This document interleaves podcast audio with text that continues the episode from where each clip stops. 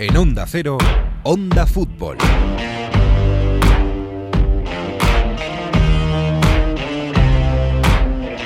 Mediados de septiembre y todavía estamos un poco a medias. Eh, al principio era porque era agosto y claro, estábamos en la playa y los fichajes a medias. Harry Kane quería marcharse y Cristiano y Messi, ¿qué pasaba con Messi? Bueno, después porque no había dado tiempo del todo a algunos, a los que venían de la Eurocopa y de la Copa América, a estar en forma para las primeras jornadas. Después porque, claro, el mercado de fichajes no se había cerrado. Y cuando se cierra, pues hay cambios y algunos jugadores todavía no habían debutado. Y después porque ha habido un parón de selecciones y hemos parado todos.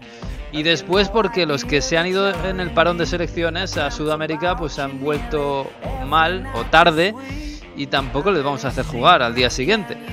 Total, 13 de septiembre no hemos visto el fútbol de verdad, aún. Estamos a medias. Menos mal que llega la Champions para ponernos serios, porque si ahí o estás a 100% o caes. Bienvenidos al episodio 3 de Onda Fútbol. En Onda Cero,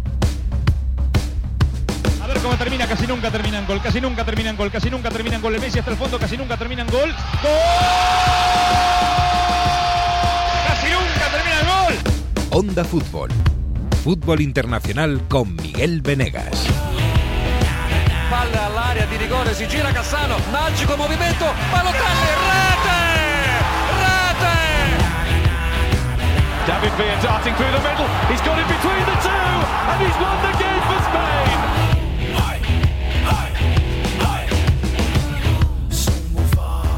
Bueno, pues vamos a ver si arrancamos ya de una vez este fútbol 21-22, por Dios, que parece que estamos siempre al ralentí, pero para eso está aquí la Champions, efectivamente. Para eso está aquí la Champions, para que nos pongamos serios todos. Hola, Jesús López, muy buenas. ¿Qué tal? ¿Cómo estáis? Estamos bien, estamos bien. Ya, yo, yo creo que las pilas ya están, sí, suficientemente altas para empezar esto de la Champions. Sé que lo de hasta ahora ha sido, ha sido un sucedáneo, un sucedáneo. Hola, Mario Gago, muy buenas. Ciao a tutti desde los tejados de Turín.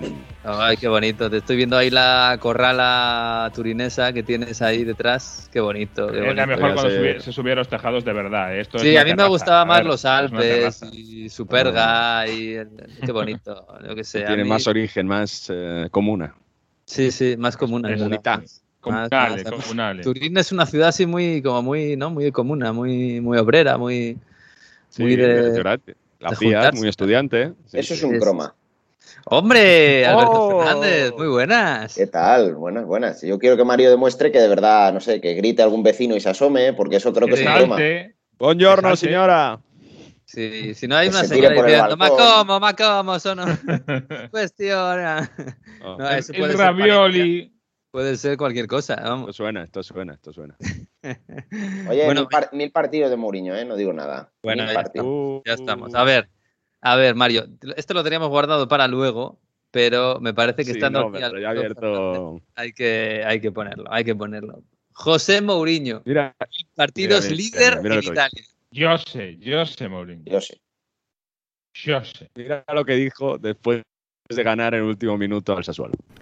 La giustizia del dio del calcio che, che non poteva permettere che Mourinho nella mille non vince la partita. Bueno, esto es una sobrada, ¿eh, Mario? Bueno, esto es Mourinho feliz, es Mourinho feliz. Aquí dice, eh, yo creo que se entiende, pero es verdad que dice, el director deportivo Tiago Pinto me ha dicho, hoy el dios del fútbol ha querido que José Mourinho ganase en el partido 1000, porque es una cifra redonda y el dios del fútbol no podía permitir que un personaje como Mourinho no ganase en ese partido número 1000. Ha El nacido para ganar su partido número 1000. Encima casi en el, en mismo mes que debutó, porque cogió al Benfica en septiembre. O sea, que ha sido casi, casi redondo.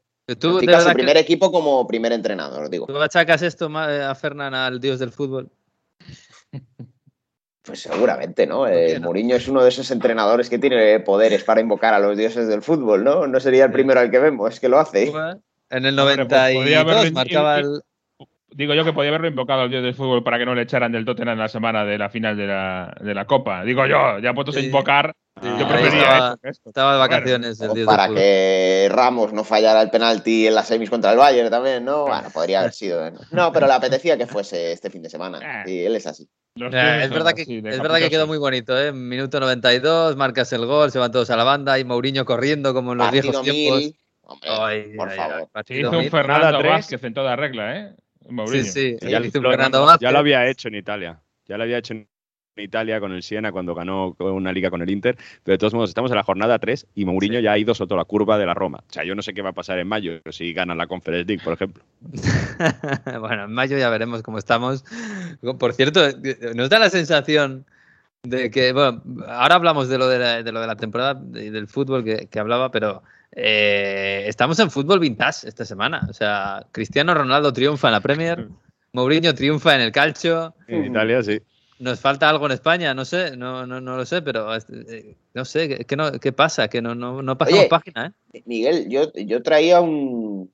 Bueno, iba a decir un juego, un ejercicio de memoria, a ver si vosotros ahí hacéis con el, con el cerebro, lo movéis un poquito y se os vienen a la mente cosas, porque claro, es- es Cristiano muy- Ronaldo, Muy temprano, ¿eh?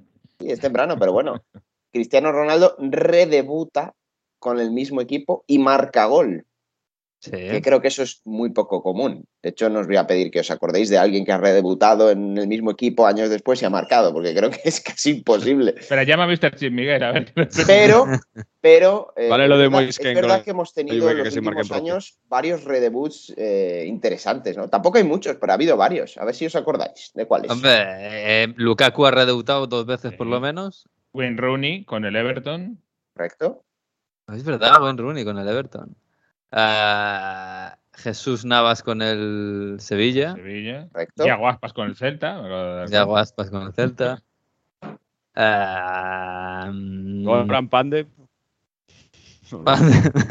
Ese, eh, ahí me has pillado, Mario, porque ese no le tenía ¿Alguno? controlado, fíjate. ¿Alguno más random todavía? No, pero por Eh. ejemplo, Michael Ballack volvió al Leverkusen. Es verdad. Ballack volvió al Leverkusen. Gotze volvió al Dortmund. Arjen Hummels Robben volvió al Dortmund. volvió al Van Pero- Persie volvió al Feyenoord. Ha habido unos cuantos, ¿eh? Sí, sí. Claro, viajes de regreso sí que hay unos cuantos, sobre todo cuando el equipo al que se regresa es un poco inferior. Claro, lo que creo yo, salvo el caso de Lukaku que has dicho, Miguel, es que la diferencia en el caso de Cristiano Ronaldo es que la mayoría de estos jugadores volvieron a o el principal equipo o uno de los equipos de sus inicios para retirarse. Y yo no sé si Cristiano se va a retirar en el United. Creo que no. Tiene pinta de que no. El Joder, otro tiene día decía 35. 3, 4 Ahora era años. que le Portugal. ¿no?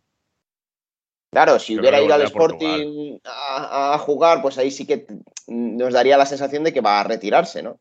Bueno, en, el United le llegó con quedar 18, ¿eh? Al United llegó con 18, o sea que también es un poco el equipo de su niñez. sí, está sí, sí. dividida la cosa. Sí, sí, Sí. eso es cierto. Sí, Oye, cree- ¿quién va a hacer más goles esta temporada en Premier? ¿Cristiano Ronaldo o Romelu Lukaku? Es una buena pregunta. O Salah. ok. Yo he puesto por Lukaku, ¿eh? Ya puesto por Lukaku. Yo apuesto por Cristiano, fíjate, pero porque creo que va a tener más ocasiones el United que el Chelsea. Aunque creo que va a ganar el Chelsea, quiero decir que, que el United va a ser un poco más caótico y el Chelsea es un equipo muy conjuntado. Mario atrás dirá- Mario que la cuestión será el equipo que le piten más penaltis, ¿no? yo, yo también apuesto por Ronaldo porque además de todo creo que Lukaku no tira Ronaldo, penaltis, va a concentrar mucho más todas las miradas y todos los pases y todos los centros de sus compañeros que Lukaku en el Chelsea. Y eso también es importante. ¿eh? Es Sí. más importante Ronaldo en el United que eh, Lukaku en el Chelsea, siendo importante. Sí. ¿Marcará de Puede falta ser. Cristiano Ronaldo en el United? ¿Quién va a tirar las, Las- faltas? las en el tirará. United? Yo creo que el otro día juraría que no tuvieron una falta No. así muy clara para tirarla. Porque las va a tirar Ronaldo, obviamente. Pero, Pero- sí, seguro, obviamente. O por lo menos quien Ronaldo decida que las tire. Ya te lo digo así. ¿Y en la Juve, luego te cuento. Después en la Premier contamos cómo fue la llegada de Ronaldo. Y ya te va, te va a dar un par de claves que ya te van a situar rápidamente. Ay, ay, ay. Oye, que tengo de capitán a, a Bruno en la Premier, si no lo quito, ¿eh? Tú dime lo que, lo que sea. para cerrar esto, que eh, la Juve, un gol de falta en tres años solo, ¿eh? Que o sea, había mucha broma con esto. Claro, es que Cristiano, sí, es Cristiano, pero las faltas, no sé. Yo creo que el que la tire la tirará con la bendición de, de Cristiano. Me- me da la sí, eso, eso seguro. En fin, bueno, eh, otra pregunta. ¿Nos da la sensación de que todavía no estamos viendo fútbol al, al 100%? Quiero decir que siempre nos pasa algo que nos deja medias. En agosto teníamos el mercado. Harry Kane no jugaba, Cristiano tampoco. eh, Messi. Messi, eh, ahora de repente hay un parón y además a la vuelta del parón, iba a decir la mitad no pueden jugar, no, pero bueno, hay muchos jugadores muy importantes que no pueden jugar. Y eso que en la Premier les han levantado el castigo a última hora. Ah, sí, a eso iba a ser interesante a los brasileños. Pero nos dais la sensación de que estamos a mediados de septiembre ya y todavía no hemos visto de verdad la temporada. Para eso, 100%. como has dicho tú antes, para eso llega la Champions. A poner ya las orejas tiesas a todo. Porque es que si no, esto, mm, si sigue con este ritmo diésel, no vamos a ver buen fútbol hasta diciembre. Ya. Sí, sí, es Muchos verdad. errores, además, estamos viendo. Pero es que eh, esto ha sido un cambio que apenas nos hemos dado cuenta, pero de repente los equipos grandes ya no hacen pretemporada nunca. Ya no hay pretemporadas que había de, de cinco o seis semanas, ahora son cinco o seis días prácticamente. Es decir, Lo que pasa es que antes ya, esto ya se había sustituido por las giras. Que bueno, que quieras que no, algo, podía, algo podían hacer, claro, y este año ya no ha habido ni gira ni pretemporada. O sea, ya- Claro, o sea, lo, lo de el International Champions Cup que se iban a Miami, juegan en Miami contra uno en, en Los Ángeles y luego al menos juegan tres, cuatro partidos decentes, ya tampoco, ya no existe nada. Yo- Eh, yo creo que- entero. yo creo y que el año que viene eh, recuerdo que eh, hay mundial en, entre temp- dentro de la temporada, Eh. con lo cual me temo que noviembre, Algo diciembre. Algo harán, algo harán. Yo creo que vamos a seguir así bastante tiempo, ¿eh? sinceramente. Eso de, bueno, volverán a hacer lo mismo que antes, yo creo que va a ser complicado. ¿eh? Hombre, Y este año yo ya supongo que vamos, supongo que vamos a estar todos de acuerdo. En, en- en- habéis escuchado a Bielsa esta, esta semana diciendo la, que el problema es que en el fútbol hay más partidos de los que se pueden absorber y creo que es absolutamente verdad. No sé si, se- si la solución es, como dijo él, que todos se bajen el sueldo y apuesten por invertir más en, el talento de los jóvenes, etcétera. No lo sé. Pero es evidente que estamos en un momento en el que, en el que eh, cuesta encontrar eh, el, el fútbol al 100%, a tope, sin ningún pero, digamos, sin, sin el pero de la pandemia, pero sin el pero de todo lo que hay alrededor, sin el pero de que hay que recuperar una Eurocopa, una Copa América, una Nations League, hay tres partidos en, en tres semanas porque hay que recuperar eh, partidos de internacionales, o sea, me parece una locura, mercado Claro, de fichajes. a- al final, mm, la mayoría de los equipos con sus cuerpos técnicos, que son cuerpos técnicos extensos, ¿no? Los equipos top, eh, preparados para intentar coordinar y mantener una plantilla compitiendo durante muchos meses, al final el trabajo que se hace es mucho más físico, mucho más táctico. eh, es que eso es normal, la tendencia es esa, porque tienes que estar preparado para un porrón de partidos en un porrón de meses.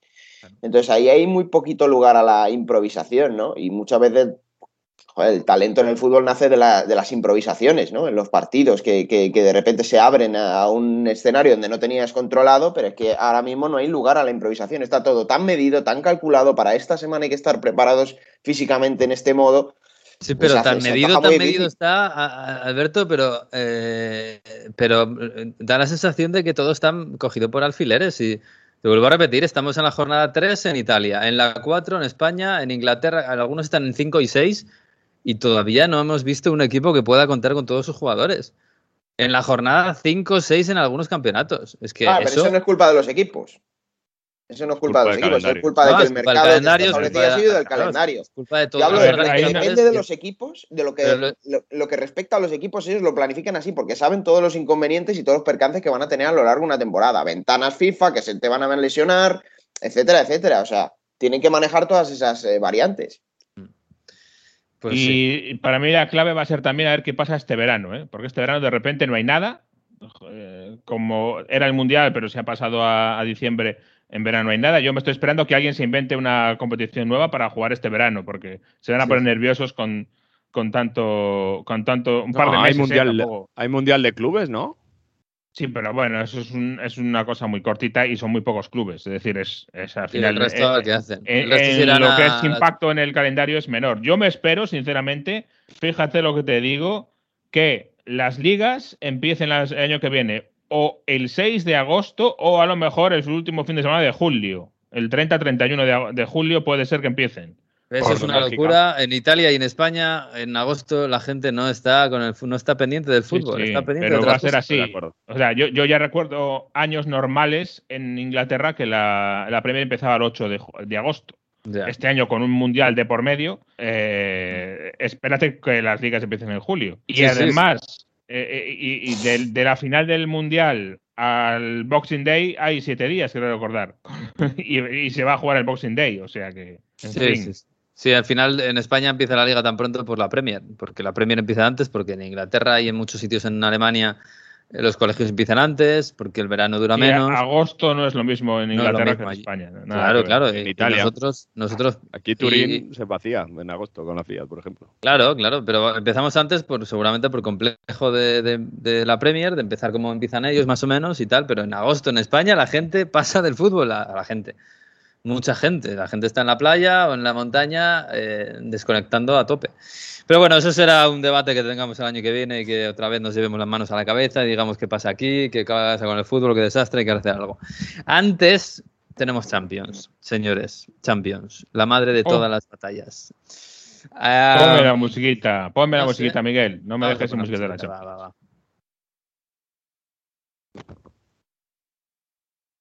Bueno, no sé si en las casas de apuestas está el Paris Saint Germain el, el primero en las casas de apuestas como, como gran candidato al título. O está el Chelsea, que es el actual campeón y ha fichado un chico arriba que mete goles, que se llama Romelu Lukaku. O el City, que ha fichado a Grealish y sigue teniendo un- el dinero por castigo. O el United, que ahora tiene a Cristiano Ronaldo. O yo qué sé, la Atalanta. En el Inter, sí, en Atalanta seguro. En el Inter o en el Madrid o en el Atleti, cuidado que el Atleti tiene un equipazo. No sé, ¿cómo lo veis? ¿Así alguien quiere empezar diciendo quién va a ser el campeón? Sí, la cara de perro. El Pucela. que Pucela, el Mario. italiano no. Sí. Sí. Ah, Está favorito, sí. Eh, y también digo que los italianos lo tienen complicado. ¿eh? No, Sí. Ya a ver que pase el de fase de grupos la Juve y el Inter ya me daría con un canto de los dientes. No, yo creo que, que el Chelsea es el gran favorito porque además de ser el campeón ha reforzado donde tenía que hacerlo y luego, bueno, pues están City, Bayern y París que están también en ese grupo de favoritos. Yo creo que de esos cuatro son los grandes, grandes favoritos para conseguir eh, la Champions y luego dependerá, pues eso, si están esos cuatro en semifinales, que nadie, que nadie, o sea, sería lo normal, no sería ninguna sorpresa, vaya. ¿Quiénes has dicho? ¿Cuáles cuatro? Bayern, Chelsea, Sí, Manchester sí. City y París. Ya, A mí me falta, sinceramente ahora mismo, yo veo al United también eh, en, en elenco. Si no primera línea, segunda, ¿eh? Por- también por lo mismo, Sí, porque ha segunda. lo que más falta le hacía. Eh, ese segundo equipo fue el segundo clasificado de la Premier otro día. Y vamos a ver, obviamente, eh, tiene que mantener esa regularidad todo el año. El año pasado lo consiguió más o menos, eh, que yo creo que lo que le faltaba.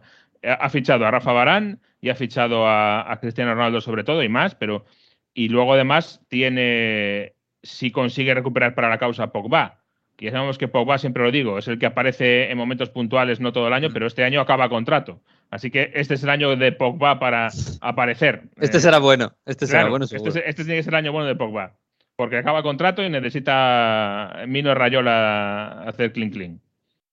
Albert, Yo, al- yo al Bayern le pondría un escaloncito por debajo de los tres favoritos. Le pon- igual le pondría al mismo nivel que el United, porque al final el Bayern es verdad que es un equipo que sabemos que va a competir, que tiene un equipazo, que guarda la estructura, pero bueno, hay que verle también con, con Nagelsmann. Yo creo que evidentemente Chelsea, City y PSG son los tres ahora mismo candidatísimos a- al título, ¿no? Pero bueno, es que venimos de un año donde creíamos que PSG o el City le iban a llevar y se la llevó el Chelsea. Y el año anterior nadie pensaba que se la fuera a llevar el Bayern, con la pandemia de por medio que cambió muchos aspectos, pero es que al final luego de repente te vuelve a aparecer un Liverpool intratable y se la lleva. Es que estas cosas, y, y- y lo puede hacer, ¿eh? Por equipo. Es que Casi nunca, cosas... casi nunca gana el favorito, eh, casi nunca. el año pasado, por, eso. estas fechas, estábamos diciendo que a ver quién le puede toser al Bayern. Era El Atlético imposible. de Madrid, el Atlético de Madrid tiene equipo perfectamente para, Ya ves. para- Sí, sí. ah, no te digo para ganarla, que creo que también, pero bueno, un equipo para plantarse sí, en semifinales. Sí, sí. Entonces, Yo- los yo creo que- lesiones. Yo creo que ahora mismo el Chelsea para mí es el favorito, es el equipo más, más rocoso y más, no sé, el más preparado ahora mismo si fuera la final de Champions para ganarle a cualquiera. eh, pero insisto, eh, casi nunca gana el favorito. Sí, aquí lo que El- está en juego, Miguel, es el, es el hambre de los dos equipos de estado, que son el City y el PSG, que son los que llevan perdiendo dos finales consecutivas, ¿no? Sí, pero Y vamos a ver, si- yo creo que, si el- se pasa este ciclo potente de, de estos dos clubes y no han ganado una Champions, sí. eh, a este modelo de, de negocio de fútbol le va a perjudicar mucho, ¿no? Y creo que sería bonito que ganara el, el otro modelo. Sí. Y, y esta es la Champions que más quieren tanto PSG como City por el Mundial de Qatar. Por razones opuestas, pero es la Champions que más Sí. quieren los dos. Sí. Es verdad. Sí, sí, por propaganda y por contrapropaganda. sí, a ver, yo creo que el, Chelsea es el favorito. El París es el aspirante, el gran aspirante, el que lo ha puesto todo encima de la mesa para, para quitar el título al Chelsea. Y luego detrás de estos dos, creo que en un escalón inferior, están unos cuantos equipos. Yo ahí veo al, al United, quizás entre por encima de todos el City, el Bayern, el Bayern, el Bayern, cuidado, que tiene que coger su defensa, que está en ello. Pero si lo hace este chico que se llama Musiala y tiene 18 años, mm. puede ser una grandísima temporada suya. ¿eh? El, Atlético de Madrid lo meto ahí. Eh, el City, por supuesto, que no sé si lo he nombrado, aunque el City sigue teniendo el mismo problema de antes. Y, y, el Liverpool. Y el Liverpool que bueno, estamos viendo buenas sensaciones del Liverpool. Le falta todavía jugar un partido contra un grande y que no pase nada, porque jugó contra el Chelsea, pero jugó contra 10. Eh, pero también puede estar ahí perfectamente. Y yo creo que para de contar. Pero es que incluso, fíjate, Jesús, que yo lo comentaba el otro día fuera de micrófono. Si no me extrañaría nada, o sea, no sería ninguna locura, y esperemos que no pase, que nos plantemos en semifinales con los cuatro ingleses. Sí, es una, es una opción. Yo no, no recuerdo un año en el último tiempo con, con, cuatro equipos en Inglaterra tan fuertes. Sí, mm. sí igualados, pero los cuatro tan fuertes no, no lo recuerdo, la verdad. De partida, luego cada uno se podrá perder por el camino, podrá tener muchos problemas. El Liverpool el año pasado se despeñó, cuando en, en, diciembre, primero de diciembre era líder, pero de, salida yo sí, no, no sería nada tampoco eh, increíble. Bueno chicos, pues si hablamos de Champions y de que empieza una Champions, bueno, quizás un poquito especial, tenemos que hablar de, sí, del Paris Saint Germain, de, de, ese elefante que está ahí en medio y que nadie quiere hablar de él, ¿no? ¿Qué equipo dices? ¿Qué? No me he enterado. Paris Saint Germain ha hecho un par de fichajes este ah, verano, que no está ah, mal. Vale, vale. Apunta. Tres, chavalillos jóvenes ahí en ataque tiene que no se conocen. Bueno, bueno, bueno, tenemos una nueva voz por ahí. Manuel Terradillos, ¿qué tal? Muy buenas. Hola, ¿qué tal? Un saludo a todos. Encantado ah. de, estar aquí. Bueno, Manuel, hemos escuchado este fin de semana en Radio Estadio, que ha debutado con Radio Estadio, con ese Paris Saint-Germain Clermont. Eh, y bueno, hemos encontrado una voz en, Francia que sabe mucho de Francia, porque evidentemente está allí. Eh, estás eh, en Francia desde hace muchos años, ya llevas, que, llevas 15 años por allí. Sí, sí, me vine en, 2006, hice una pausa, hace 7, 8 años que estuve viviendo en Berlín un año, pero vamos, sí, sí, ah. eh, casi, casi más tiempo aquí que en España, casi, casi. Bueno, trabajas en Euronews, que, son palabras mayores, gente seria esta, ¿eh? no como nosotros. Y... hay, de todo, ¿eh? en todas partes. Oye, y bueno, ¿cómo, cómo, está, ¿cómo está Francia con esto de la Champions y del París? Porque claro, eh, yo imagino que que la liga, que, está muy bien, que bueno, mientras el Paris Saint Germain esté ahí no, no se distancie demasiado, pues está bien, pero que allí lo que tiene todo el mundo en mente es que esto está preparado para la Champions, ¿no? Y la Champions empieza ahora. Mm, bueno, no sé, ya hay nervios por allí. Hombre, sí, sí, a ver, eh, tienes que ver una cosa. Por un lado están los aficionados del Paris Saint-Germain y, los que no. Entonces, claro, ahí ya, ya el, eh, quién anima el equipo y quién no, porque se, ve sobre todo fuera un, equipo artificial. Y dentro incluso del propio Paris Saint-Germain hay aficionados, los de larga duración, los que llevan ya años y años antes de la llegada del dinero catarí, que bueno, pues mientras eh, París gane eh, les molesta menos, pero que tampoco están contentos. Pero el año pasado no ganaron la, no ganaron ni siquiera la liga, eh, no mm. les sentó nada bien, pero bueno, digamos que se están preparando y armando porque la idea es ganar la Champions antes del Mundial de Qatar, sobre todo. Y hombre, nervios hay porque se ha fichado mucho, se ha traído mucho. Vamos a ver si, si, se consigue conjuntar un equipo ahí, porque yo creo que es también lo que se dice, ¿no? Mucho nombre, pero, pero a ver cómo funciona todo. Y pues no sé qué pasaría, francamente, si no la ganan. Eh, bueno, si no ganan la liga, yo creo que Francia habría una, no sé, colapsaría en sí eh, el país, pero si no ganan la Champions, pues aquello no va a ser, eh, no va a ser nada, nada agradable.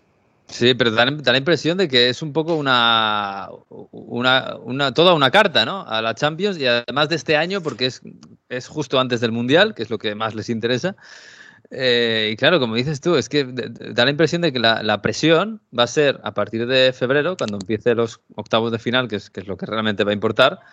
Es, es pues eso, eh, o ganáis o sois unos fracasados. O este mega imperio que, que hemos creado aquí contigo, contigo, contigo, y esos son Messi, Neymar, eh, Di María, Mbappé, no habéis hecho nada, no ha servido de nada. No, no, y aparte es que hace unos años, creo que fue con Emery, cuando eliminaron al Paris Saint-Germain, se llegó incluso a hablar de que le iban a despedir antes de que acabase la liga para que no la celebrase con el club, porque la liga se daba por hecha. O sea, para que te veas un poco cómo se las gastan aquí. No, no, eh, eso es absoluto. Es decir, eh, eh, si incluso la liga se, ha, mm, se quiere imponer el, fair play como se ha hecho en España, pero se ha dado una especie de margen de dos años a los equipos para que se adapten y yo creo que es un poco también lo que dices, se está construyendo un poco todo para dar margen al, al Paris Saint-Germain para ganar la Champions eh, antes del Mundial. Luego ya veremos lo que hace Qatar, porque claro, ya no, ya no es lo mismo cuando tienes que promocionar también un Mundial. Pero, pero la apuesta es esa y no ganar sería un fracaso absoluto, claro que sí. Pero Manu, no tienes eh, hablando de eso. Yo recuerdo el día 24 de diciembre, que fue cuando nos amanecimos con la noticia de que eh, cesaban a, Thomas Tuchel. Em, la sensación, y por lo que me han contado un poco en Inglaterra, es que ese movimiento se hace porque estaba compitiendo con otros equipos, especialmente con el Chelsea, por los servicios de Mauricio Pochettino. Y para adelantarse a todos los demás, lo que hace de repente el día 24 es echar a Tuchel y contactar inmediatamente con Mauricio para quedárselo él, el PSG, y que no se lo levante nadie. Y por ahí viene toda la historia. Fíjate que al final le quitan a Pochettino al Chelsea, el Chelsea se queda con Tuchel y Tuchel gana la Champions. Pero esa, por ahí viene un poco la historia. Sí, es que es un club que está acostumbrado a tener lo que quiere ¿eh? y dinero, dinero hay. Eh, es decir, eh, si hay que cesar a alguien, se cesa. También Tuchel tenía sus más y sus menos con, Leonardo, con el director de, deportivo. Pero es un club que está acostumbrado a fichar lo que quiere, cuando quiere, y yo creo que, sobre todo, por ejemplo, en el tema de Mbappé, el hecho de que el Madrid pusiese tanto dinero no es ya por traértelo tan rápido, sino por que el Paris Saint-Germain no tenga cuatro meses más para convencer al jugador. Luego otra cosa son las decisiones a, nivel deportivo, ¿no? Parece que se fichó un poco los cromos, ¿no? Y luego hay que ver si se, crea un equipo, pero, incluso se ha hablado también de, que el presidente al tiene problemas con los dueños del, club, porque los dueños, por ejemplo, se habla de que querían vender a Mbappé y él, es, un, es un director, un presidente que quiere lo que quiere y cuando quiere, entonces, eh, bueno, están dispuestos a hacer cualquier operación para traer eh, a jugador, entrenador, lo que sea, en cualquier momento.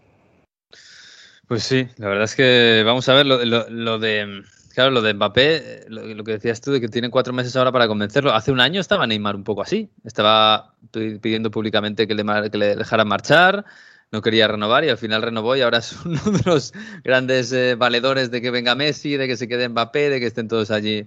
Claro, es que la vida es que, es que puede cambiar el fútbol más aún pero a Neymar no lo silbaban como lo han silbado a Mbappé el otro día. A, mí me da la sensación de que lo de Mbappé. Sí, sí le silbaban, ¿eh? A Neymar le, le, le llamaron hijo de tal en español, creo recordar el año pasado, ¿eh? eh confusión también, ¿no?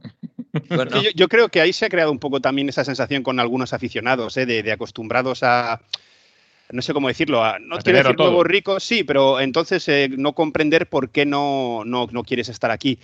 Eh, a, Mbappé se silbó un poco cuando, cuando dieron su nombre en la presentación del, partido de este domingo, pero bueno, parece que haya una especie de tregua precisamente porque llega la Champions. Pero con el tema de los aficionados también, porque es que hay que tenerlo en cuenta, ¿eh? por gente con la que he hablado yo de ahí. Eh, hablas con alguien que era aficionado en el año 2000, ¿no? Y la sensación que tienen es diferente de, muchos aficionados. Ya hay una broma que se hace mucho aquí con, con, las camisetas, ¿no? Cuando alguien te viene y te dice que es aficionado al Paris Saint-Germain, que es eh, pues si tan aficionadores, enséñame tu camiseta de 2005, ¿no?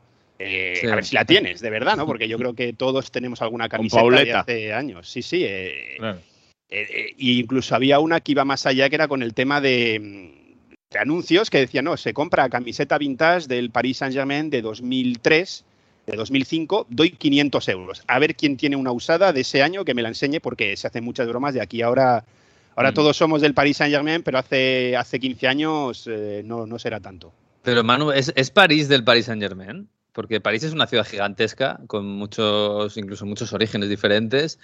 Eh, París tiene, el Paris Saint Germain tiene un estadio más bien chiquitito, eh, vamos, para ser un grande de Europa. y con lo que dices tú, claro, hay mucha afición que viene de antes y hay mucha afición nueva y hay mucha afición de todo el resto de los equipos que lo que hacen es odiar al Paris Saint Germain como equipo bueno, que ha llegado aquí como elefante en cacharrería y ha ramplado con todo y un poco de, manera artificial y además con el dinero catarí. O sea, es que todo se junta un poco. París, en general, futbolera, ¿es del Paris Saint Germain? Hay de todo, hay de todo. Se está construyendo también otro, otro club parisino, el, el, París, tal cual. eh, con la intención de competir con ellos. Eh, yo creo que es depende de los aficionados de, larga duración, por así llamarlos, yo creo que hay muchas divisiones. Yo creo que pasa un poco igual también con, la, con la, Juventus en Italia. Eh, entonces, no es un club que haya, que haya creado una base sólida de aficionados durante décadas y décadas y décadas, porque es que eh, sonará raro, pero el club, si no me equivoco, con, más ligas en Francia, por ejemplo, es el San Etienne. ni se habla de él. Eh, o sea, París Saint-Germain empezó, bueno, la época de Patrice Locot, Lama, Tenía jugadores de calidad, pero fue con la llegada del dinero catarí cuando se construyó un equipo de verdad, de verdad campeón. Entonces, eh, eh, claro que no, hay nuevos aficionados, los más jóvenes que ven que ganan todo, que, bueno, que ganan todo en Francia o casi todo, que, traen a los mejores jugadores, sí. Pero yo creo que aficionados, digamos, de 50, 60 años, ¿no? Gente que ha estado siguiendo el fútbol durante mucho tiempo, hay muchísima división. Y ya si sales de París, ni te cuento eh, pues la opinión que se tiene del club, claro, que yo creo que os la podéis imaginar. Todos contra París, ¿no? Imagino. absolutamente, absolutamente. Pero que esto, cuidado, que esto ahora es Europa entera, no solo Francia. Porque ahora mismo el, el logro de la Champions, lógicamente, es el Paris Saint Germain. Bueno, un poco más en España, ¿eh, Miguel? Yo también te digo que estamos, que en España nos. ¿No creéis que en Inglaterra y en, Inglaterra no más que antes. Ya, Inglaterra es verdad que tiene su propio submundo propio y, también se, se retroalimentan mucho. Pero, en Italia. Este verano ha sido una cosa de indignación en España, simplemente porque tienen muchos jugadores y no nos venden la que queremos, pero ya está, ¿eh? yo, creo que es, yo creo que es más español, ¿eh? En Italia tampoco yo creo que hay este odio y además está Donnarumma allí, ¿no? Que es el portero de la selección italiana y quieren que le vaya bien, ¿eh? O sea que. Bueno, bueno, entonces no está en ogro, no está en ogro, bueno. En fin, bueno, Manu, pues, eh, pues nada, ¿algún pronóstico para la Champions? Bueno, juega, el París juega contra el Brujas este fin de esta semana. Hombre, facilito, facilito. Sí, el partido ahí va a ser, eh, bueno, el duelo va a ser Ojo con Manchester City, ¿eh? A ver. Sí, sí, sí. sí. Ese grupo es yo creo lo que Se... dejar. Porque es un derby, ¿eh? Ojo, porque es, un derby. Es un, ¿eh? es un derby catarí emiratí que cuidado, eh. Cuidado con. Derby de, derby de jeques. Cuidado con las connotaciones. Cada vez hay más, eh. Cada vez hay más de esos. Debutará Messi titular, ¿no? Contra el Brujas, en teoría. Debería, debería. Eh, eh, es que les ha salido muy mal el fichaje, no jugó el último partido en casa contra el Estrasburgo, eh, no, no, claro, se hizo prácticamente de un día para otro, no, no jugó, luego debutó, pero ni siquiera pudo hacerlo con, con Neymar al lado porque cambiaron al uno por el otro y, debería. Lo que pasa que juegan fuera, ¿no? Si no me equivoco. Sí, en sí, Entonces va a tardar todavía en, debutar en casa, pero debería ser titular. Yo creo que tiempo ya tiene para recuperarse del viaje. Bueno, va a ser la primera vez que de verdad veamos al Paris Saint Germain más o menos. Eh, sí, se reían en algunos, en algunos medios aquí diciendo, bueno, habrá que, ¿no? Vamos a tener todos, como dicen aquí, un pensamiento, ¿no? Por todos aquellos aficionados que han, que han comprado entradas para ver al eh, Paris Saint Germain y, que todavía no han podido ver a, a Messi como, como Dios manda, por ejemplo, este domingo, ¿no? Para verle en casa por fin. Sí, sí, sí. Bueno, es lo que tiene este calendario absurdo que, tenemos, que en, agosto estamos con fichajes, en septiembre estamos con parón de, selecciones y además los sudamericanos no pueden jugar a la vuelta. es una locura. Pero bueno, es lo que es lo que hay. Pues nada, vamos a estar muy pendientes del, del París, sobre todo. No sé si en Champions hay por ahí algún, algún huequito para, para ese campeón Lille que se nos está cayendo un poquito. Eh, no sé si para algún otro equipo. Estoy, yo estoy deseando que, el, que en, la liga francesa haya, haya nivel y haya competitividad, porque me parece que el Lyon tiene un equipazo, que, que el Niza lo está haciendo muy bien, el Marsella también tiene muy buen equipo. Pero no sé si en Champions le ves alguna opción a alguno de, pelear y, bueno, como lo hizo el Lyon hace dos años, ¿no? De, a Lille, alguna se, Lille, se, está desmontando totalmente. Han perdido a, Gaultier, que es el, entrenador que se ha ido hecho al Niza, y, todo el mundo coincide en que Lille el año pasado rindió muy por encima de, su capacidad. Entonces lo, tiene muy, muy difícil. A ver, a ver qué hace el Niza precisamente con Gaultier, a ver qué hace esta temporada, porque no, no están mm. en Champions. A ver qué, puede hacer el Marsella esta temporada con, con San Paoli pero aquí es que mm, el fútbol francés crece muy poco. El que crece a nivel deportivo es el Paris Saint-Germain. El fútbol francés en, sí crece muy poco porque tú ves los fichajes, son fichajes de 15, 20 millones. Cualquier equipo en Inglaterra eh, podría pescar en, Francia sin problemas. Entonces hay mucha, mucha diferencia, sí. Bueno, creo que el fútbol inglés puede pescar casi donde quiera, ¿no? Sí. Sí, ahora mismo están muy por El encima de, de los demás en eso. Sí, sí, sí. El Pues nada, Mónaco Manu, que- eliminado que- en el playoff contra el Shakhtar, ¿eh? Por Sí, eso sí, son quedó- dos franceses. sí, se quedan dos. El Lille y el París, sí, sí. Pues nada, Manu, que, que- que lo vendes muy bien, que se, se nota que en Euronews hacéis las cosas bien. Así que te escucharemos en el Radio Estadio toda la- esta temporada y con el Paris Saint Germain, que oye, si hay una temporada de verdad para estar muy pendiente de esta gente, es esta. ¿eh? A ver, a ver qué tal Messi, Neymar y compañía. Oh, Interesante va a ser, eh, ¿no? Si logran la Champions y si no la logran, ya ni te cuento. Y si no, la fiesta la van a tener todos los demás, así que no te Sí. preocupes. Ay, se le ha notado que es de Lila ahí a Manu, ¿eh? No, no, Bueno, pero Manu. bueno, son, son muchos años en muchos sitios aquí y, y- y bueno, es lo que te digo, París Saint Germain no tiene muchos amigos en Francia, ¿eh? es verdad, es la verdad. Ya, ya, ya. Y hombre, a nivel periodístico, la que se puede liar, eh, imagina que se queda fuera en fase de grupos o algo así, es decir. Uy, uy, uy, no nos ponga los dientes largos, que no, no, no los creo. memes, los memes yo creo que, que sería para hacer una colección en internet. Sí, sí, sí. Bueno, Manu, que nada, un abrazo, un abrazo ¿eh? muchas gracias. Un abrazo a todos, a la prochaine, como dicen aquí.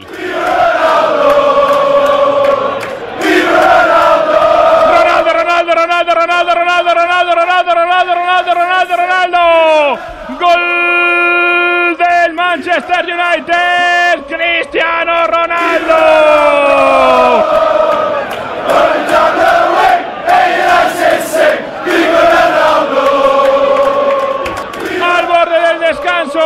Cuando ya nos íbamos a la ducha, la pelota muerta en área pequeña, ahí con la caña, como el goleador que es, marca Cristiano Ronaldo, la empuja puerta vacía, pero cuenta igual. Manchester United 1, marca CR7, Newcastle United 0. 11 años después. Ay, qué bonito Jesús, Cristiano, otra vez en casa, una década después, marcando goles como si el tiempo no hubiera pasado nunca y la gente feliz y cantándole. Por cierto, la canción está un poco desfasada, ¿eh? Sí, eh, Running Down the Wing, ya. no- Running on the Wind ya no, ya no Running The Wind no. No, The no, Box, no, no The mucho. Box sí. Sí. Tendrá que cambiar, la adaptarán, ¿eh? algo, así, algo de la box. eh, Dirán, no te preocupes que lo adaptarán rápido. Pero de momento han recuperado ese viejo clásico de Old Trafford, el Viva Ronaldo, para darle la bienvenida a, a Cristiano Ronaldo. La verdad es que eso ha sido, un día, ha sido un día de catarsis para el Manchester United. Lo comentamos en el Radio Estadio. Han pasado una década muy dura y ahora mismo se ven como que vuelven a estar ahí, vuelven a estar seriamente peleando por, por la liga. Si esta marca Lingard, imagínate. es verdad. Fíjate que hablábamos la semana pasada del pobre Lingard que no se había ido y que era el suplente del suplente del suplente y hasta, hasta salió un ratito para marcar un gol. Bueno, la verdad es que sí, es verdad. Es que desde, desde Ferguson, pues igual el, el Old Trafford no tenía tanta ilusión, ¿no? De repente aparece Cristiano, marca goles como churros otra vez, son líderes, es un poco anecdótico. Pero bueno, pero son líderes. Y, de repente están ahí, otra vez, en todas las quinielas. Es como, como, bueno, han vuelto los buenos tiempos, ¿no? Sí, eso parece. Vamos a ver cuánto dura y vamos a ver cuáles son los, eh, los problemas eh, durante el camino eh, que aparecen. Desde luego que todavía tengo que ver, y aunque es verdad que hay cuatro equipos muy fuertes en la Premier, yo todavía tengo que ver que sean capaces de hacerle frente al City cuando coja el, el hilo. Si coge un hilo como el año pasado, hay que verlo. Pero, pero de momento eh, yo creo que tienen todos los cuatro, especialmente los tres, el Liverpool veremos derecho completamente a, a soñar. Sí, la verdad es que fíjate que es verdad que el- la goleada del United contra el Newcastle, eh, bueno, llama la atención por Cristiano, por los goles y tal, pero es verdad que se atascaron bastante en la primera parte, ¿eh? Sí, que costó abrir la lata contra un Newcastle que no tenía, por cierto, a Callum Wilson y que no parecía un equipo como para toser demasiado al, al United. Quiero decir que al final esto sigue siendo la Premier, ¿eh? Y que por, por mucho que estos cuatro estén muy, muy bien, eh, ir a cualquier campo, ir a, fíjate, a Ellen Road o a, o a St. James Park, va a seguir siendo un Sí, sitio donde hay que currar, ¿eh? y por eso me parece que lo de Ronaldo viene a, a arreglar tantas cosas en el United, porque ese es, es el tipo de partidos que te, te desbloquea un jugador así, con, con media ocasión, que de repente con, con la experiencia, con ese olfato, consigue hacer dos goles, porque es, es así, con, con una ocasión ha hecho dos goles Cristiano Ronaldo. Mm. Y por ahí viene un poco la, la gran ventaja. Para mí, eso es lo que gana el United y es lo que te puede dar el saltito de, de ser segundo. Sí, que fue segundo, pero realmente nunca fue candidato al título el año pasado. eh, Mm. eh, así ser eh, un equipo que puede pelear por el título.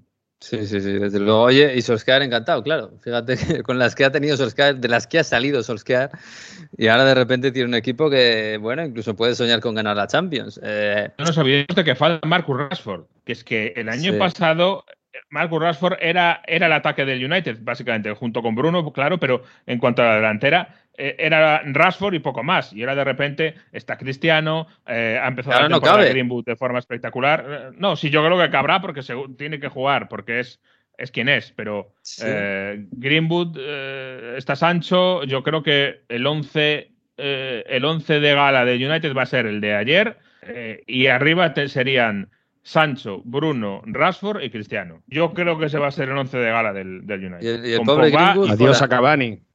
Cavani, adiós. bueno, Cavani, ya, pobre. pobre lo tiene clarísimo. El, único. Y Pogba en el centro del campo. Pogba en el centro del campo. Y eh, yo creo que va a ser McTominay, que tampoco está. Es decir, David De Gea, Juan Bissaka, Barán, Maguire, Shaw, Pogba y McTominay. Sancho, Bruno, Rashford y Cristiano Ronaldo. Uh, por cierto, De Gea.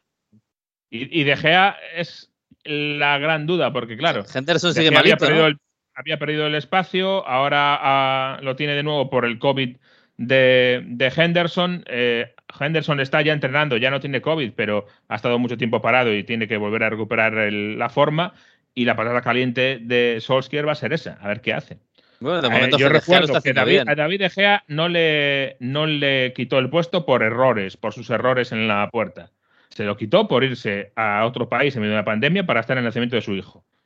Y eso es así de crudo, pero es así de cierto. y aunque la prensa inglesa lo, ignore porque no ha sido un jugador inglés, eso es así. A partir de ahí, vamos a ver qué pasa este año.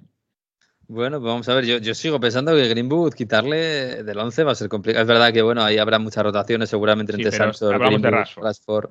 Ya, ya, Rashford es, es lo que es dentro y fuera del campo y, bueno, y se lo ha ganado. Eh, hay que contar un poco la intrahistoria que nos han ido contando. Eh, le dijeron, por ejemplo, a Ronaldo en esa velada en el Hotel Lowry, que es el hotel que está cerquita de, Old Trafford, en el que se reúne el equipo, se reunió en el equipo la previa del partido y le dijeron que tenía que hacer el ritual de iniciación de un equipo de Premier, que es subirse a una mesa y cantar algo. Eh, Ronaldo dijo que mm, eh, va a ser que no, que él ya hizo su iniciación a los 18 años que había llegado al United y yo creo que es de los pocos o, casi el único que se ha librado en la Premier de, ese, de ese de pasar por ahí, de lo de cantar algo. Pero ¿qué le cuesta, hombre? Qué soso. Ah, con, los posts de las historias de Instagram tan buenas que nos hubiera dado, ¿eh? de los compañeros grabándole. Pero en fin, no, ha querido cantar un fado o algo. Lo que sí hizo fue dar un, un pequeño speech, por lo visto.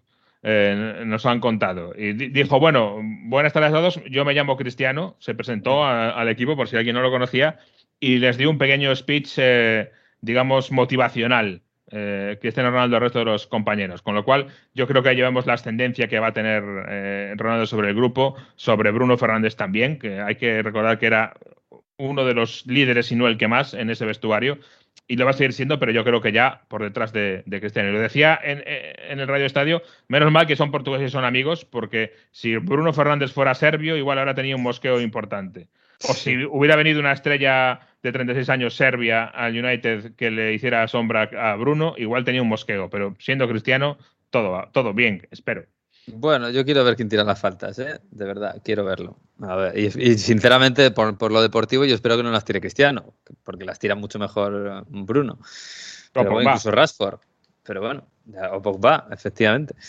Pero bueno, bueno, pues nada, larga vida al Manchester United de Cristiano Ronaldo y, bueno, veremos, veremos si ese top 4 se consolida. Eh, y en ese top 4 tenemos al Liverpool que ganó en Leeds 0-3 eh, en un, bueno, es verdad que un resultado no sé si engañoso, pero desde luego más abultado de lo que, de lo que antes vimos y en un partido pues eh, totalmente condicionado por la jugada de la expulsión y de la lesión terrible de, Harvey Elliott. Sí, pero en cualquier caso una victoria merecida ¿eh? del United, del Liverpool, perdón. Victoria merecida y para mí eh, importante y significativa porque este es uno de los eh, partidos importantes, de las plazas difíciles en esta Premier League para un equipo grande. Y porque yo creo que eh, nos, enfocamos muchas veces en los partidos eh, entre rivales grandes, pero en la Premier, eh, para mí lo más difícil es, la consistencia y esa es la gran baza del, Liverpool. Si es capaz de eh, reeditar la consistencia que tuvo en 2019, por mucho Chelsea, United o City que seas, es muy difícil porque eh, es muy complicado ganar todos los fines de semana y eso es lo que hacía Liverpool muy bien. Ganar todos los fines de semana y mm. todos este tipo de partidos que se te ponen difíciles, al final los acaba sacando y al final metía Salah en el minuto 86 siempre y, y, mm. ganaban el partido. Y, no olvidemos, Jesús, que aquella consistencia, eh, por mucho que nos flipara Salah, Mané y Firmino, era sobre todo por lo defensivo, por la, consistencia defensiva. Y eh, esta acaba de empezar la Premier, ha vuelto Van Dijk, eh, ha vuelto a medias, ¿eh? se le nota que, sí, le cuesta, pero es lógico. Vamos. No es tan exuberante como era antes, pero cuidado, el, Liverpool ha encajado un gol en cuatro partidos y contra el Chelsea, que no es poca cosa. Quiero decir que por ahí quizás van los tiros de una recuperación de Liverpool que necesitaba quizás más consistencia atrás que, brillantez arriba. Sí, eh, eso es verdad. Y de momento está probando eh, que no es un fichaje, pero si borramos el año pasado podíamos hasta contarlo eh, una novedad puede ser el centro del campo que junte a Fabiño y a Tiago Alcántara. En eso anda Klopp y eso es lo que anda tratando de construir eh, como a mayores, digamos, del, año 2019, de su título. Vamos a dejar la temporada pasada un poco al margen y eso es lo que trata de construir, eh, como digo, Jürgen Klopp. Eso y lo de Diego Llota, por supuesto, que eso ya lo, damos por, por, hecho. Así que por ahí venía la cosa. vamos a ver si es capaz de mejorar un poco el equipo con esa eh, aportación de Tiago Alcántara, si hace clic o no hace clic esa pareja que siempre va a tener obviamente un, acompañante, que va a ser Harvey Elliott, ahora ya no, el pobre, ahora lo comentamos, así que será posiblemente, imagino, Jordan Henderson el que, el que empiece a tener más minutos por ahí. Mm. Y vamos a ver qué es lo que ocurre. Yo creo que el Liverpool tiene potencial para también hacerle frente a cualquiera de los otros tres. Veamos, si lo consigue. Yo creo que también, pero es verdad que quizás depende más que los otros de tener suerte con lesiones, por ejemplo, esto de Harvey Elliott, bueno, quizás se podía dar, pero, pero claro, eh, no tiene la capacidad de banquillo que tienen todos los demás. No, porque no tiene la capacidad de quemar dólares que tienen todos los demás, claro. efectivamente, ha fichado con AT. Ya está. y, no ha debutado con en la Premier todavía. Sí, es ¿eh? verdad, no ha debutado. Yo no sé por qué. Eh, porque estaba, creo que llegó lesionado. Hay que hacen una buena pareja y, ahí están. Y, lo hemos dicho muchas veces. En el Liverpool, a todos los eh, jugadores que llegan les cuesta mucho entrar en el equipo. Siempre. Bueno, Fabiño estuvo como tres meses hasta que empezó a jugar de verdad. Sí, sí. Y Keita todavía no ha empezado a jugar de verdad. lleva como cuatro años. Y Thiago Alcántara lleva uno y parece a ver si empieza ahora. Eh, no, no, es muy difícil entrar en, ese, en esa maquinaria. ¿eh? Oye, ¿cómo está el chico? ¿Cómo está Harvey Elliott? Porque, bueno, eh, hoy tendríamos que hablar de, de, Harvey Elliott, 18 años, un gran talento, un chico que ha empezado la temporada brillantemente, que se ha hecho con, un, once, con un hueco en el once titular y que lo está haciendo francamente bien, con esa zurda tan, tan bien depurada. Pero, claro, ayer las imágenes son muy duras. Sí, eh, son. Las imágenes son de rotura de tibia y peroné, pero todavía no sabemos qué le pasa exactamente, ¿no? Bueno, Klopp eh, se refería a una publicación de Instagram que hizo pues minutos después de, ser de acabar el partido con el pulgar arriba y eh, agradeciendo los mensajes de ayuda. Y es verdad que las primeras exploraciones nos dicen que puede ser menos de lo que parecía. No es que no sea una lesión grave, que lo es, pero se habla de una dislocación de rodilla que es de por sí ya suena mucho menos grave de, que tibia, peroné y cosas de estas, aunque es verdad que es una lesión que puede suponer otras muchas cosas, hay que habrá que ver cómo están esos ligamentos, cómo están los eh, huesos de la rodilla, pero eh, bueno, eh, oye, ni tan mal, para lo que parecía, porque se le veía eh, no ha habido imágenes muy gráficas porque la Premier, y esto es una cosa nueva que yo creo que está bien, eh, no se recrea en este tipo de, repeticiones y de cosas. Incluso en redes sociales, ¿eh? que yo ayer, fíjate, periodísticamente buscaba la imagen para ver, oye, a ver qué puede tener y tal, no por morbo. Y no la encontré. solo tenemos la imagen de, lejana, que es verdad que parece que el, que el pie, bueno, que el pie baila. Decíamos es que el propio club en el flash interview decía, yo estaba cerca y vi pues lo que vi y el pie estaba en un sitio que no era su lugar. Claro, es lo que se ve un poco en, el pleno general que tenemos y que se veía desde la grada también, pero como dices es una cosa de la Premier incluso con las redes sociales. Esto empezó hace dos años, que yo sepa, con la lesión que tuvo en el Everton, no recuerdo ahora quién, eh, una lesión muy grave de un jugador del Everton que empezó con este tema de restringir las repeticiones y las, los planos cortos también en redes sociales. Y bueno, yo creo que está bien, aunque periodísticamente, como dices, a veces nos, nos, nos impide un poco, pero, pero es entendible y es, y es acertado. En cualquier caso, eh, la sensación es que la gravedad de la lesión es menor de lo que apuntaba la imagen, lo Mm. cual es una gran alegría y, y nos alegramos. Ojalá que pueda estar fuera no tanto tiempo como parecía Harvey Elliott. Sí, desde luego, ¿eh? porque además la sensación es que, insisto, no es porque se haya lesionado y ahora estamos un poco con- conmocionados, es que este chico lo estaba haciendo francamente bien, 18 años, y es uno de los grandes talentos de futuro de Inglaterra. Ya lo sabíamos, ¿eh? que este debutó con 15 años en el Fulham, eh, cuidado. Pero bueno, vamos, vamos a ver. Oye, y de lo demás, eh, pues por dar unos pequeños apuntes, el Chelsea ganó 3-0 a Aston Villa muy bien. Eh, Saúl lo va a tener complicado, ¿eh? Sí, sí, porque además la- el inicio no ha sido bueno. Tenía una buenísima opción Saúl, el destino le había regalado una titularidad. Ahora a lo mejor tenemos que pensar si era un, un destino un poco envenenado, un regalo Sí. envenenado, pero bueno. Eh, claro, llega, lle- él no estaba en la selección, llega a un equipo que tiene a, a Kanté lesionado y Jorginho llega de, eh, de jugar mucho con la selección italiana, con lo cual al final eh, es titular junto a Mateo Kovacic, no lo hace bien, cometió varios errores en la entrega, yo creo que se vio un poco sobrepasado y en el descanso Tuchel lo cambia y además Tuchel, que es en eso es bastante sincero, explicó que era porque le había visto un poco fuera, que había cometido varios errores y por eso lo cambia al descanso y pone a, a Jorginho. Así que, eh, bueno, va a tener que, que trabajar para adaptarse, Saúl, a, a la Premier, a- al ritmo endiablado. De hecho, eh, es curioso porque no tenemos el sonido, pero eh, John McGinn, que es un auténtico veterano del Vietnam, que sabe muy bien de lo que habla, el escocés de Aston Villa, él explicó que a él también personalmente le costó mucho cuando llegó a la Premier League, eh, con el tema del, del ritmo que hay en el centro del campo, lo rápido que tienes que saber mm, mover la pelota para que no te, no te roben la tostada. Sí, Eh, sí. Así que, bueno, pues algo en lo que tendrá que trabajar.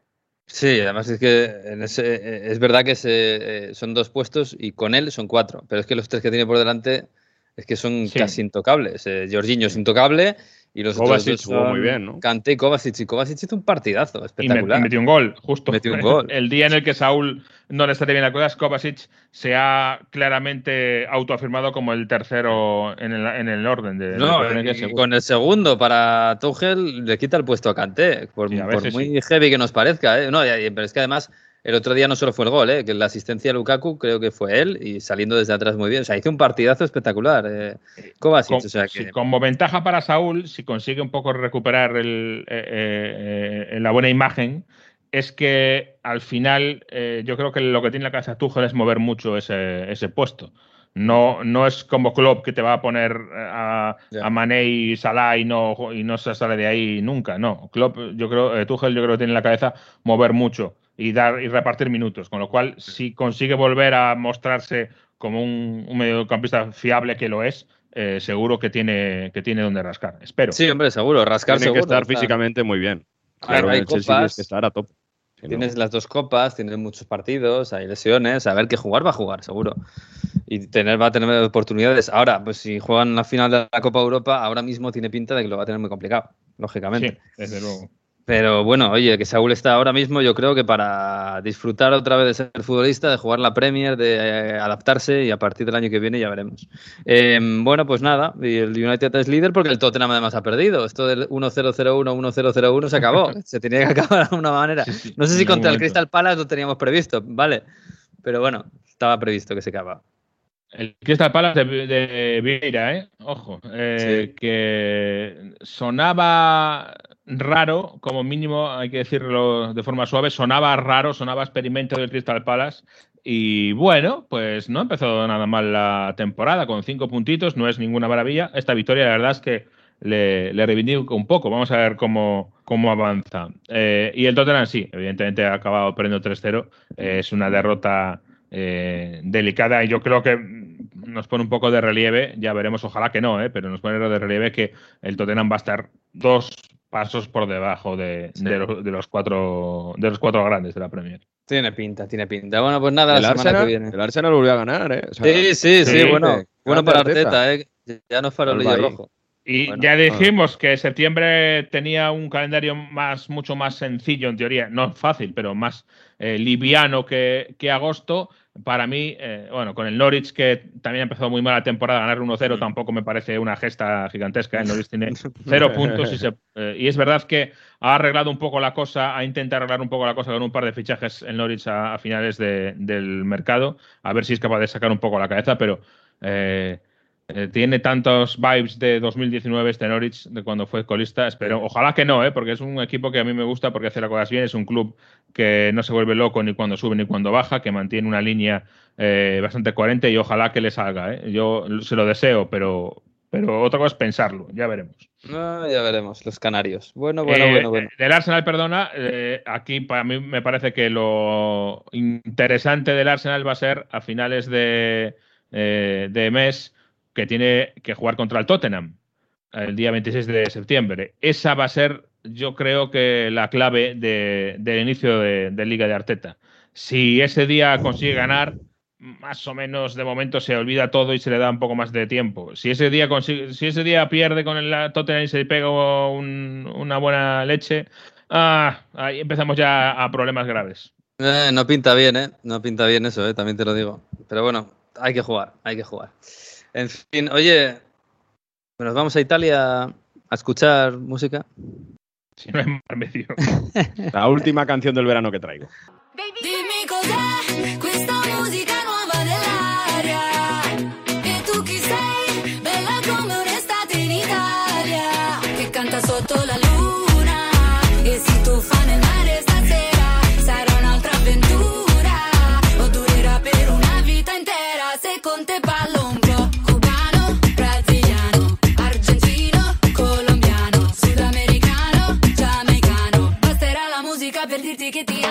Bueno, Mario, que el verano ya se está acabando, tío. Hay que asumirlo. Ya, pero mm, esto es Bumbadas, es eh, una de las canciones del verano, después de Mile ahí con el labro roso Coca-Cola, está a un nivel un poco, yo creo que ha sonado muchísimo, no tanto como, como sí. la de Mile. Te lo he pero, escuchado bueno, también. que- Un poco, esta es como la de la, la la Lamborghini, ¿no? Sí, bueno, mejor, ¿eh? porque Bumbadas es un grupo que antes era muy famoso, es un grupo de la Puglia que hacía reggae Mm. y que, bueno, se ha vendido un poco la música comercial y que tiene esas palabras en español que gustan tanto en Italia, ¿no? Y que empieza a decir colombiano, argentino, que yo creo que es un poco lo que ha pasado con los sud- sudamericanos, ¿no? Para el lío que ha habido en estas, en estas semanas con los sudamericanos que no han podido estar con la Juventus, por ejemplo, alguno con el Inter sí que ha podido jugar, pero bueno, hay con Lautaro marcando, pero también ha habido lío con los sudamericanos en Serie A y sobre todo con la Juve, que no ha jugado ninguno, y ahí escuchábamos el gol de Koulibaly que sentencia una Juve que lleva un punto de nueve posibles. Ay, terrible, ¿eh? Terrible. Yo no sé si es esto la crisis post-cristiano, porque es verdad que la Juve acabó la temporada pasada metiéndose en Champions en la última jornada casi de rebote, así que ya venía la cosa mal. Eh, pero entre el agujero económico que parece que hay y los resultados, eh, los resultados deportivos, tiene muy mala pinta esto de Mario. Yo no sé si hay alarmas por allí por Turín. Agujero económico, al final, estando detrás un conglomerado empresarial como es Ah. FCA, que es el que tiene Chrysler, Fiat, Los coches, los coches se siguen vendiendo. Han hecho una ampliación de capital de 400 millones de euros para un poco solucionar el tema. Entonces la Juve en ese sentido, de alguna manera u otra, lo va a cuadrar. Es verdad que ha tenido récord absoluto de pérdidas. Podemos decir que podemos decir que la Fiat es eh, el, el estado de Qatar de, del- de la el de Juve. Italia, sí, ¿no? Un poco el que va, eh, va metiendo dinero. Bueno, ahí, ahí está. Por cierto, ha habido una pequeña revolución que no lo hemos comentado en este verano, con, llegando con Arriba Bene, que es eh, el nuevo mm, administrador delegado, ¿no? Nueva figura importante que estaba en la Fórmula 1 y ahora ha venido a la Juve y de momento Agnelli ha salvado el puesto, que decían que, bueno, con ese lío con la Superliga eh, podría peligrar. Por ahora se mantiene una revolución que ha habido en el organigrama de la Juventus. Y lo que preocupa es el tema deportivo, obviamente, porque es verdad que mm, puede ser hasta normal perder contra el eh, Napoli en su casa, cuando ellos tienen muchas ganas y demás. Lo que no es normal es eh, primero los errores individuales que se continúan a repetir. El tema de Chesney, ya, bueno, pues cuando falla dos veces en tres jornadas y, y además tan gravemente, pues eh, sí que empieza a, a preocupar. Y luego además que te entra Moisken, que es el que viene a, a olvidar a Cristiano Ronaldo, entre comillas, y te hace un remate a puerta prácticamente para que luego marque Koulibaly. Bueno, pues te echa Sí, por remate a tierra. propia puerta. De todos modos, el pro- al pobre Pero- no- que no le digan mucho lo de que viene a sustituir a Cristiano Ronaldo porque lo van a matar. Claro. Es que- ¿Viene, viene a hacerlo olvidar Sí, bueno. o viene a, a reivindicar A Cristiano Ronaldo? claro, a recordarlo continuamente, el pobre, y, y él- y él no tiene la culpa. Es verdad, es verdad, no, no, no va a venir. Pero bueno, vienen para reforzar el ataque después de la marcha de Cristiano Ronaldo.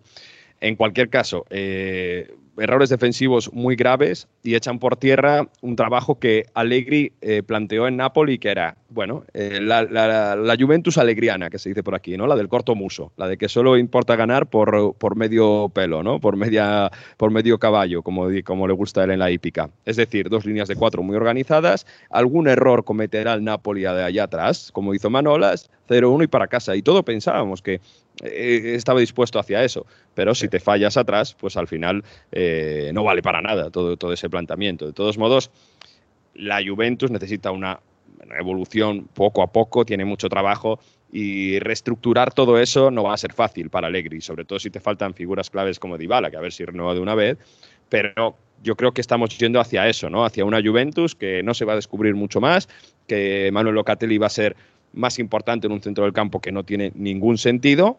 Y bueno, pues eso, a organizar, a recoger pocos goles, a, a- a intentar recibir pocos goles y de alguna manera u otra el gol llegará, porque las defensas rivales es- eh, están fallando. De todos modos, eh, una cosa que preocupa, yo creo, que uno de los mejores partidos de Serie A que podemos ver, que es un Napoli-Juve, tres errores así garrafales de defensas, porteros, delanteros, ah, el nivel del fútbol italiano sí que es verdad que, que parece que, que ha bajado, pero al menos el de los entrenadores yo creo que sí que ha sido alto. Y es que eh, aquí los amigos Allegri y Spalletti, esos dos toscanos, eh, tienen mucho carácter, son muy graciosos y encima se han peleado al final del partido. Porque, mira, vamos a escuchar a Spalletti y ahora os pongo en contexto. Po' casino l'arbitro io. Ma ragazzi, ma una roba questa qui che non si può sopportare. Fate vedere le volte che ho fatto casino perché me ne devo rendere conto. Non ce l'aspettavo. Ma nemmeno io me l'aspettavo. Io lo volevo salutare, sono, sono andato a rincorrerlo dentro lo spogliatoio all'inizio, a- alla, alla fine sono andato a rincorrere, sono andato a trovarlo dentro la panchina all'inizio, sono andato a, a salutarlo da ultimo e lui è andato via, non mi ha salutato. ¿Qué pasa al final de Napoli-Juve? Ah, Spalletti, después de la zona de flash entrevistas, va a saludar a Allegri. Y parece que Allegri le dice, deja de quejarte del árbitro todo el rato, que has estado quejándote del árbitro. Y hay un pequeño un rifirrafe, a lo que Spalletti le dice, oh, una vez que te gano y me vienes aquí a hacer el moralista, todo esto. Bueno, pues es un poco lo que explica Spalletti con ese tono tan ah, irónico que tiene, un toscano de mar como es Allegri de Livorno, un toscano de entroterra, como se dice, ¿no? Del interior como es Spalletti, y que tuvieron ahí sus más y sus menos, y Spalletti lo- los pone así, ¿no? Que, que deje de hacer el moralista, para una vez que le gano y me viene a tocar las... Pues esto dice Spalletti más o menos. Qué bonito, qué bonito la lucha entre las ciudades-estado de, de- de Toscana, qué bonito, qué bonito. Yo siempre me acuerdo de Spalletti ganando la liga en Rusia, nevando y él sin camiseta, celebrando con la, con la afición. Yo siempre me acuerdo de eso. Es, es que Spalletti, qué personaje. Y bueno, y alegre que vamos a decir. Son, son personajes increíbles, son personajes increíbles. Y, y los entrenadores, además, que saben mucho de fútbol y que son muy característicos. Sarri es, eh, lo decimos siempre, nacido en Toscana, crecido en Nápoles, pero se autodenomina toscano. Y eh, también tuvo una declaración en el Milan Lazio, dijo, porque estaban atacando a Immobile, eh, han atacado a Immobile por no marcar gol con la selección. Y dice, bueno, bueno, a ver, que Giroud ha sido- no ha marcado ningún gol en su vida y, eh, Francia ha sido campeón del mundo. Así, un ataque gratuito. Tienen estas cosas, estas reacciones, que es muy, muy gracioso. Y justo juegas contra el Milan, donde está jugando Giroud, aunque ayer no jugó Giroud, pero bueno, eh, estábamos muy pendientes de este partido, que era un poco de outsiders, ¿no? De, de- equipos que quieren estar arriba con Juve y con Inter y que más o menos lo consiguen. Y a mí me dio la sensación, ganó el Milan 2-0 al, al, al me dio la sensación de que el Milan tiene bastante peor eh, equipo, bastante peor plantilla que Inter y Juventus, pero joder, que va a seguir que sigue compitiendo. ¿eh? Y a mí me, me preocupaba más que nada por la Champions, porque es el rival de- del Atleti y es el rival del, del grupo de la muerte. con el Liverpool. con el Liverpool. Es verdad que el Porto pues está un escalón por debajo, o dos. Pero oye, este Milan juega quien juegue, aunque no juegue Ibra, aunque no estén todos disponibles, pues no estaba Giroud tampoco. Sigue compitiendo, ¿eh? O sea, tiene un, no sé, tiene dentro ese gen competitivo. Mira que Pioli le hemos criticado, pero Pioli al final ha hecho un equipo de esto, ¿eh? Y ha hecho un equipo muy compacto, que va a muchísima velocidad, va con mucha intensidad. En este partido fue yo creo que, que una gran demostración, porque la Lazio también es un equipo muy intenso y un equipo que, que normalmente mueve rápido el balón, ¿no? Y que al final eh, tiene esa calidad los equipos de Sarri de tener posesión y de dominarte con el balón. Pero es que el Milan presionaba tan bien, tan junto y tan arriba que destrozó a la Lazio. Fue 2-0, pero pudo ser bastante más. Por cierto, Ibra volvió de lesión con esas 30, que seguro que habéis visto por las redes sociales. Marca un buen gol después de, de Rebic, muy criticado. y me- y menos Rebic, mal que jugó final, Ibra en dos la segunda parte, porque en la primera parte de Ibra estuvo todo el rato comiéndole la oreja a todo el mundo. Estaba, parecía Eh. el entrenador en la, en la banda. Bueno, pero es que es tal cual, ¿eh? Porque Sí, una sí. de las cosas que le preguntan a, a Pioli, ¿cuál es la clave de este equipo? ¿Por qué vais tan a tope? Dice, bueno, es que aquí hay una clave que es muy sencilla. Y, y- desde que ha llegado Ibra, lo venimos diciendo prácticamente cada semana, es que los expertos, la gente que ha ganado algo, se pone al servicio de los demás. Y hay una imagen donde Ibrahimovic va a mañana, el nuevo portero que va a a sustituir a Donnarumma, y le va a decir, oye, ponte así. da", Y, dice Pioli, es que trabajan más que el resto. Y Giroud ha venido y ha visto este grupo y- y a los jóvenes les, eh, les ponen eh, en su sitio diciendo tienes que trabajar así, así. Y esto ha creado una unidad en la que Brian Díaz, por ejemplo, está que- corriendo, eh, está creciendo mucho más. Rebic Sí. y Leao, que son gente que probablemente no tienen tanto gol, pero que, bueno, corriendo, eh, desempeñándose bien, pues hace un gran gol Rafael Leao, ¿no? Corriendo, robando eh, desde el propio campo, ¿no? Entonces, bueno, es un Milan sin ser un equipo de estrellas, corre mucho, juega muy intenso y yo des- no sé si he visto otro equipo italiano eh, con tanto ritmo como el Milan este, este fin de semana contra la Lazio. O sea que yo creo que lo normal es que pierda contra un Liverpool que es mucho mejor plantilla, pero le va a competir bien este fin de semana, este, Sí. esta jornada de Champions. Es uno de esos partidos que tengo ganas de ver, ¿eh? ese partido entre Liverpool y el Milan, Em, porque tiene mucho, es verdad que tiene mucho ritmo. El- eh, porque lo del Inter, que es verdad que el partido fue muy bonito, yo me lo pasé muy bien. Eh, Sampdoria 2 Inter 2, es verdad que me lo pasé muy bien hasta mediada la segunda parte, donde de repente se dejó de jugar por mil razones y bueno, estas cosas que tienen también el fútbol italiano, que todo el mundo empieza a discutir, que se para el partido, hasta el árbitro les decía jugar, por favor, jugar. Pero hasta ahí eh, el partido fue muy bonito y el Inter jugó bastante bien. Lo que pasa es que, claro, esto también es Antonio Contismo. El Inter no tiene la solidez defensiva que tenía con Conte, claro. Mm, Sí que falló, es verdad, en ese encuentro con la Sampdoria, porque se ponen por ventaja dos veces, y es algo que Simón Inzaghi incide, ¿no?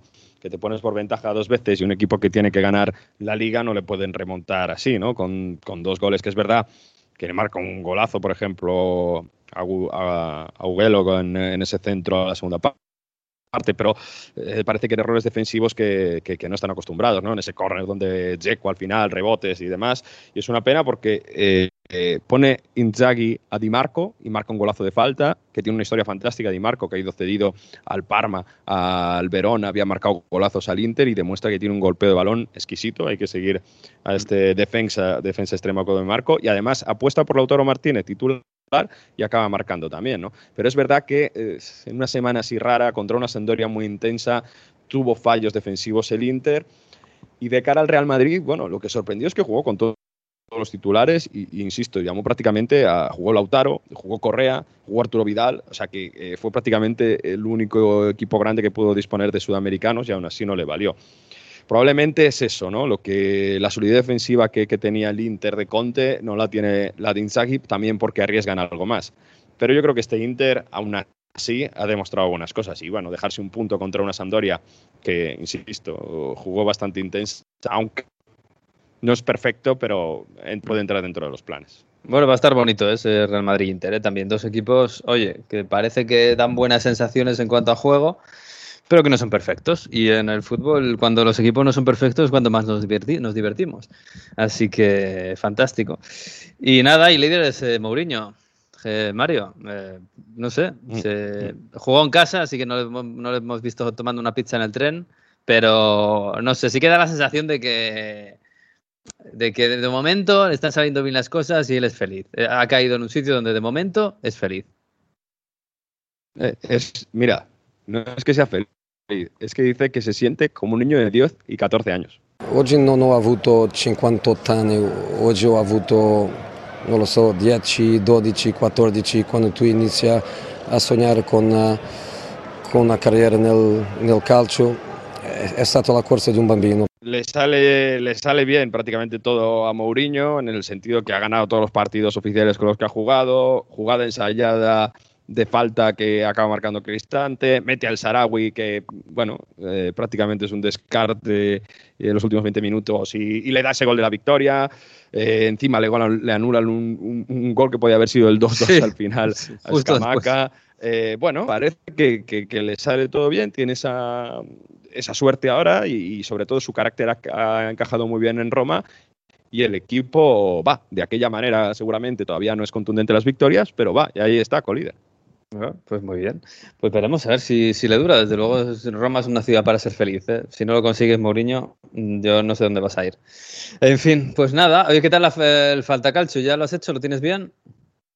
Bueno, hemos fichado a, hemos fichado a Bladovic, que bien, bueno, dos goles ahí en su primer vale, partido. Será caro, ¿no? Pero bueno, es un fichaje fácil y fiché a Velotti y al día siguiente se ha roto por cuatro semanas porque oh. explico muy rápido cómo funciona el Fantacalcio en Italia, que es diferente del Comunio en España, para la gente que nos escucha. Eh, eh, en Italia te juntas con 10 amigos normalmente, pueden ser más, menos, normalmente es un grupo de 10 y tú haces una subasta para tener la plantilla ya entera, 25 jugadores.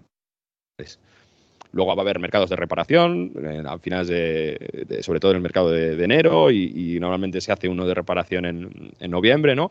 Pero tú ya tienes el equipo ya completo, no es que se va renovando cada semana o van saliendo jugadores. Entonces tú ya tienes tu plantilla con la que, con la que ir jugando. Entonces, bueno, es una subasta como pues como la lonja, ah, venga, llamo a uno a Bladovic y ahí pues se van subiendo 5, 6, tienes 300 créditos y vas a, que más eh, dinero lleve, pues se lo lleva, ¿no? Y entonces, claro, en este siempre Fantacalcio hay nombres jóvenes a los que hay que apuntar. Hay dos muy conocidos y hay dos jugadores que, que yo creo que hay que tener muy, mucho bajo control en esta en esta próxima serie Raspadori, lo hemos visto con, con, el Sassuolo, delantero del año 2000, muy rápido, muy técnico, va a ser titular con la marcha de Caputo y yo creo que hay que seguirle muchísimo este año, va, a despuntar.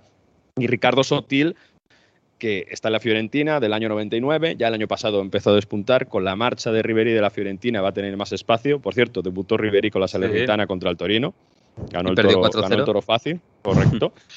Y luego traigo otros nombres que son a lo mejor más desconocidos. Ruggeri, de la Salernitana. Este es un extremo que eh, ha sido descartado del Atalanta, pero creció en, en, en, las categorías inferiores del Atalanta. Es un gran centrador y puede dar muchas asistencias. Y esto para el Fantacalcio es muy importante, porque la asistencia te da un punto más, el gol 3, bueno, en fin, mm. clase 2002. Otro chaval que puede despuntar en Atalanta. Martín Ongla, centrocampista del Verona.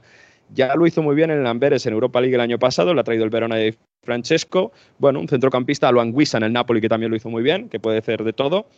En la Juventus, la Esperanza, centrocampista de 2001, Nicola Faioli. Este ha sido alabado de Allegri, ha ido cedido por la Cremonese otros años y demás. Pero va a jugar. Tiene que ser el nuevo regista de la Juve.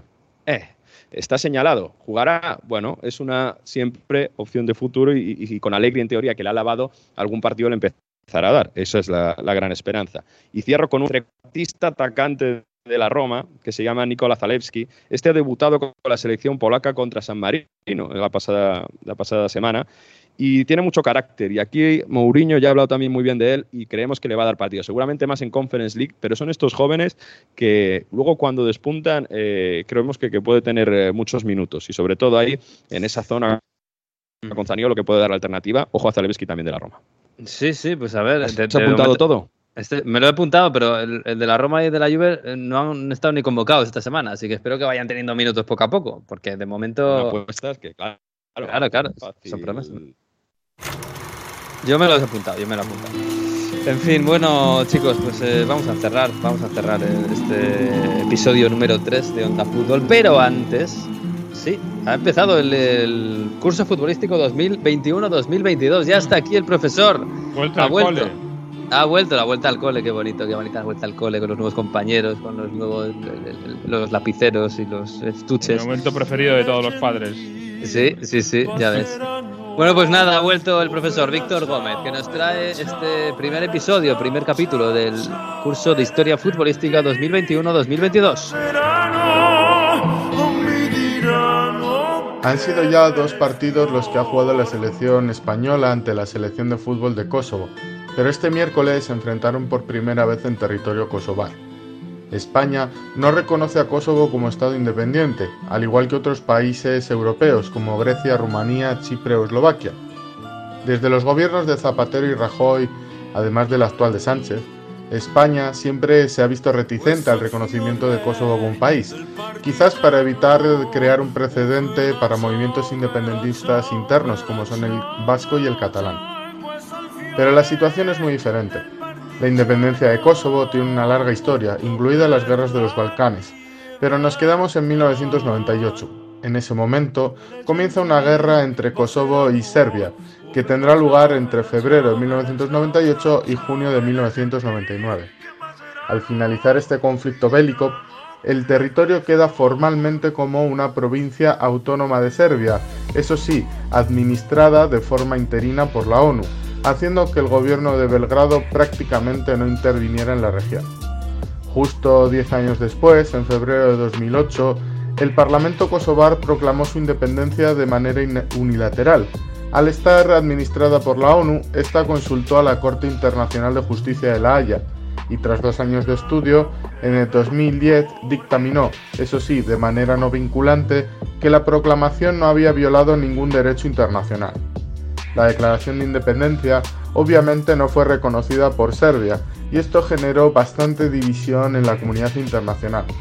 Es verdad que Kosovo sigue sin ser reconocido como Estado independiente por unos 50 países, como son Rusia, China, entre otros, pero que cuenta con el apoyo de en torno a 100 integrantes de la ONU, entre los que estarían Alemania, Estados Unidos, Japón, Francia o el Reino Unido.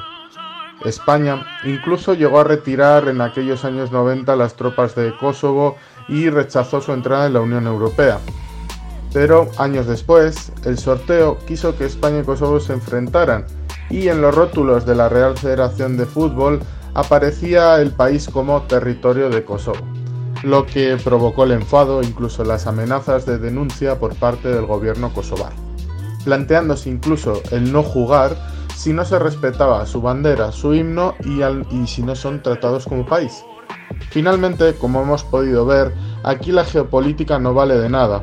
En la clasificación del Mundial de Qatar se juega con las reglas de la FIFA, y aunque España no, no reconozca a Kosovo, debe aceptar las reglas de, del juego y dejar su política exterior a un lado, pues como en otras ocasiones, España, para quedar bien, se sacó de la manga el comodín de otras selecciones que no son estados, pero contra las que sí que se han enfrentado o que están presentes en los torneos FIFA, como serían Gales, Gibraltar, Irlanda del Norte, Escocia e incluso las Islas Feroe. Al final, fútbol es fútbol, y política, estrategia, geopolítica y todos los condimentos o complementos que le queramos poner. Pero si hay una cosa clara, es que mientras ruede el balón, quien manda, por desgracia, es la FIFA y su dinero. Bueno, pues sí, pues ya nos vamos eh, cerrando con este curso, qué bonito curso futbolístico que nos va a deparar historias fantásticas este año. Geopolítica, madre mía. Geopolítica, hombre, está, hombre, entre, entre Kosovo, eh, Transnistria, que dentro de nada estaremos hablando del, del sheriff de Tiraspol y todo lo, de, lo demás, qué bonito es Europa, eh. qué compleja y qué complicada es todo. En fin, bueno chicos, pues nada, que yo qué sé, tenéis unas pocas horas para que empiece la Champions y empecemos ya a ver el fútbol de verdad, eh, no a medias, que, que, tenemos ganas, ¿no? Ya es hora, ya es hora. Muchas, muchas. A divertirse, que estas semanas de fútbol ya, ya arranca todo, fútbol todos los días, así que nada. A divertirse y a escuchar Onda Fútbol y a recomendarlo a los amigos. También sí, estamos en Twitch, acordaos. Sí, señor, sí, señor, nos veremos las caritas. ¡Hala! Adiós, ¿eh? Adiós. Pues sí, nos vamos, nos vamos. Hasta la semana que viene, que ya parece que cumplimos los horarios, ¿eh? vamos a ponernos serios. Los lunes, a mediodía, normalmente a la una de la tarde, estará el episodio la semana que viene, el 4 de esta temporada de Onda Fútbol. Hasta, hasta, hasta aquí el 3. Así que disfruten de esta semana que bonita es y disfruten del fútbol. Y adiós.